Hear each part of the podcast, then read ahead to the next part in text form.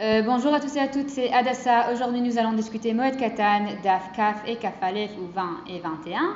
Comme ce podcast se concentre fortement sur Der Eretz, euh, sous toutes leurs formes, j'apporte une Revruta très spéciale aujourd'hui, euh, Rachel Vadnaï.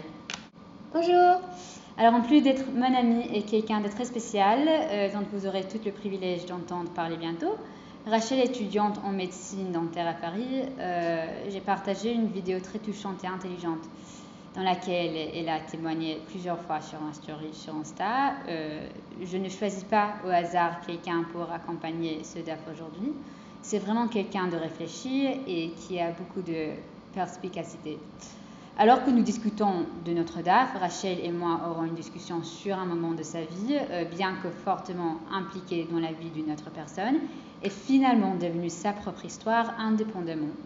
Euh, j'ai hâte pour cette euh, Alors, quoi qu'il en soit, Moed Katan en particulier, ce chapitre qui traite de la veloute, ce qui est légèrement défini comme le deuil, comme nous le verrons, prescrit fortement une signification morale et sentimentale aux pratiques et comportements que nous attribuons à des situations de notre vie qui ont un impact profond, en particulier sur le plan interpersonnel. Alors, Avelut, à bien des égards, peut être largement défini comme un traumatisme qui dépasse euh, vos limites confortables, quelque chose qui a un impact profond sur l'éveil. Alors, Avelut est un concept intéressant car il commence un voyage interpersonnel avec l'inexistence, ou mieux encore le préexistant, et aussi sa communauté. Alors, ces voyages, ces deux voyages sont différents. Euh, Avelut, en tant que concept, se définit comme le sujet qui est en deuil, a été fortement impacté par l'absence de qui ou de quoi est pleuré.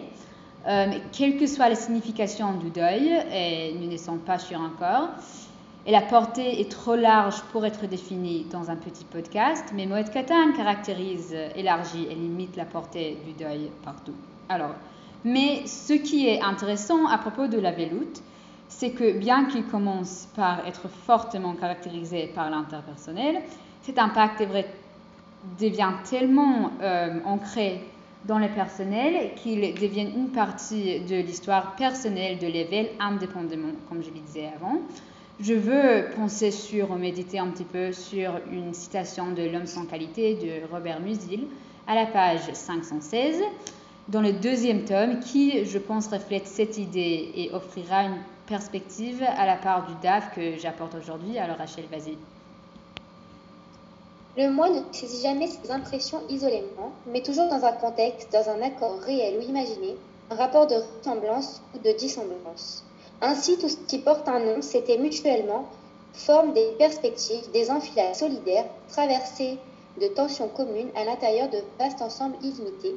C'est aussi pourquoi, dit-il brusquement sur un autre ton, si sous un quelconque prétexte ces rapports se défont et qu'aucune des classifications internes ne peut s'appliquer, on se retrouve brusquement devant la création indescriptible, inhumaine, la création informe et condamnée. Alors, juste pour offrir un peu de contexte, l'un des personnages essayait de souligner qu'il y a certaines expériences individuelles que l'on ne peut comprendre euh, qu'en les parcourant, en dépassant tous les domaines de l'empathie. Mais pas seulement, car il doit les traverser seul et solitaire, même en présence des autres. Alors la question est, qu'est-ce que ça veut dire solitaire? Est-il aussi solidaire par rapport à soi et qu'est-ce que cela impliquerait? Or, en faisant ce point, ce que Urlich, euh, c'est un nom en Allemagne, alors je ne sais pas si je le dis correctement ou pas, sans le savoir, euh, désigne le processus même de la veloute. Alors des événements qui nous impactent, qui sont toujours en relation avec des autres choses ou personnes puisque nous ne vivons pas dans le vide. Et puis, nous les intériorisons et ils deviennent intérieurement euh, neutres. Alors, cependant, le fait qu'ils soient complètement neutres dépend toujours d'une manière ou d'une autre de la relation avec cette chose ou cette personne. Alors, une certaine vulnérabilité, à mon avis, devait même avoir eu lieu. D'une part, cette vulnérabilité est entièrement la nôtre. D'une autre part, il est dépendant, peut-être même appartient à quelqu'un d'autre. Et Avelut est le processus du paradoxe de l'expérience humaine et dans de nombreux cas face à la vie et à sa fin. Notre Mara évoque une tradition en Avelut que nous ne pratiquons plus aujourd'hui, appelée Kefiat Amita ou renverser le lit. Avant de nous rappeler pourquoi Kifiyat Amita existe en tant que pratique, ou des textes écrits pendant la période de la Mishnah avec la même signification juridique que les Mishnayot, mais n'étaient pas inclus dans la Mishnah. Alors, Detania, euh, comme nous l'avons appris dans une braïta, Meshemet Hamiv Ochamoto, c'est lui dont le beau-père ou la belle-mère est décédée, ça veut dire si un parent de sa femme décède. Et non Rachel il n'a pas le droit de forcer sa femme, Liot Kochelet, de mettre de l'eyeliner, Veliot Pokeset, ni de se maquiller en rouge. Et la Kofa Mitato, il devrait plutôt faire Kifiyat Amita, ou retourner ou renverser son lit. Velut, et devrait pratiquer les traditions du deuil avec elle. Vechen, et ainsi, euh, si un parent de son mari décède, et il n'est pas autorisé à porter de l'eyeliner, ou pour se maquiller en rouge, et la Kofa Mitata, elle plutôt renverse euh, son lit, et le rejoint dans le deuil.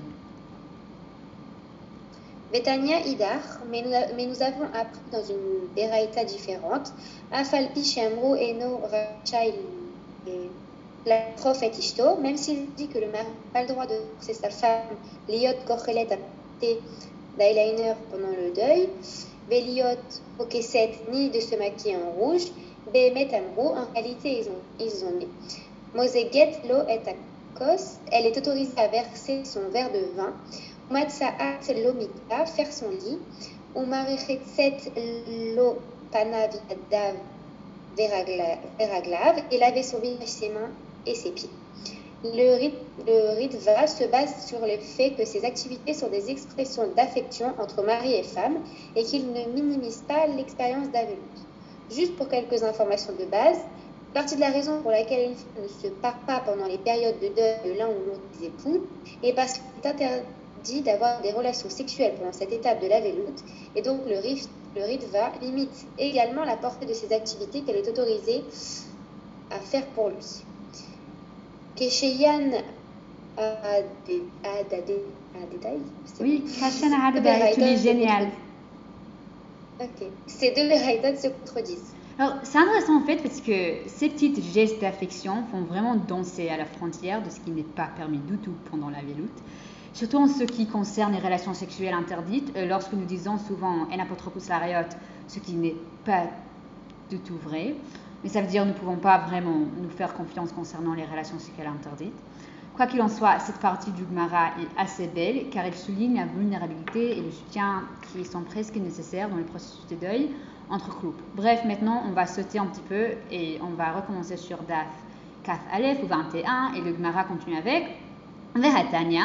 Mais n'est-ce pas enseigné dans une braïta que Yashav al Mita, si une personne en deuil était assise sur un lit, al kissé ou sur une chaise, al euh, udaini gdola, euh, ou sur une grande udiani, euh, selon Rachid c'est une martéchette ou un grand mortier, euh, al karaka ou directement sur le sol, mais il n'a pas fait ses obligations de Zavelut. Alors, on s'en fiche, s'il a il s'est assis sur le sol ou sur un petit etc. Il n'est pas yoté des chavato, il n'a pas fait son avelut. Vama Rabbi Yochanan, et Rabbi Yochanan, il dit ou explique pourquoi.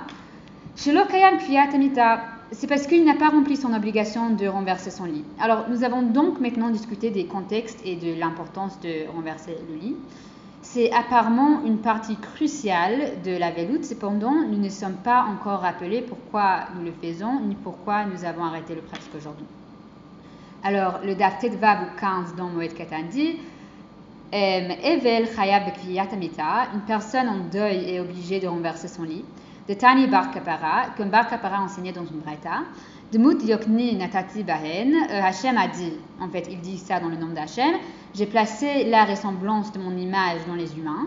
Ou Bavonotehem Refartia, et à cause de leurs troubles, euh, je les retournés. Alors Steinsaltz explique ici euh, que ça signifie que lorsqu'une personne meurt, son, image divine lui est en quelque sorte enlevée. Peut-être pas totalement, je ne sais pas. Bref, le Gemara continue avec Kafu yehafru Et c'est pourquoi donc nous renversons nos lits pour symboliser cela, genre pour les gens qui ont décédé. Alors maintenant, c'est intéressant parce qu'une partie intégrante de la veloute est le Kviatamita, qui symbolise le processus d'intériorisation du problème de quelqu'un de l'autre. Puis, à partir de cela, votre propre problème est développé, que vous devez maintenant traverser et traiter, seul et à cause des autres. Alors maintenant, avant d'aborder certaines raisons pour lesquelles cette halakha a cessé d'être pratiquée, et parce que ces raisons-ci sont peu relevantes et nous devons noter que l'esprit de l'alaha perdure encore pour beaucoup, je veux que nous, à travers le prisme d'une définition beaucoup plus large de la veloute que Rachel parle à propos d'un moment dans sa vie, qui a eu un impact profond sur elle, euh, ce processus a commencé de manière interpersonnelle, mais euh, est ensuite devenu tellement ancré dans sa propre histoire de vie de manière indépendante. Alors Rachel, vas-y. Euh, c'est marrant parce que pendant tout le long, on a parlé d'intériorisation, de vulnérabilité, de dépendance. Et je pense que ça rentre, euh, ça rentre beaucoup là-dedans parce que dans mon histoire, c'est l'histoire de quelqu'un qui a un impact donc, sur ma vie, c'est ce qu'on a dit.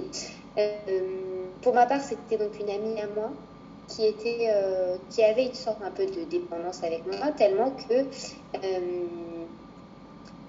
elle avait euh, besoin, je pense, de beaucoup de soutien et donc elle euh, faisait un peu peser ses problèmes. Moi, de manière que euh, je les ai intériorisés aussi. Donc, c'était quelqu'un qui faisait beaucoup de, chantage, on peut dire chantage? Oui, oui, oui.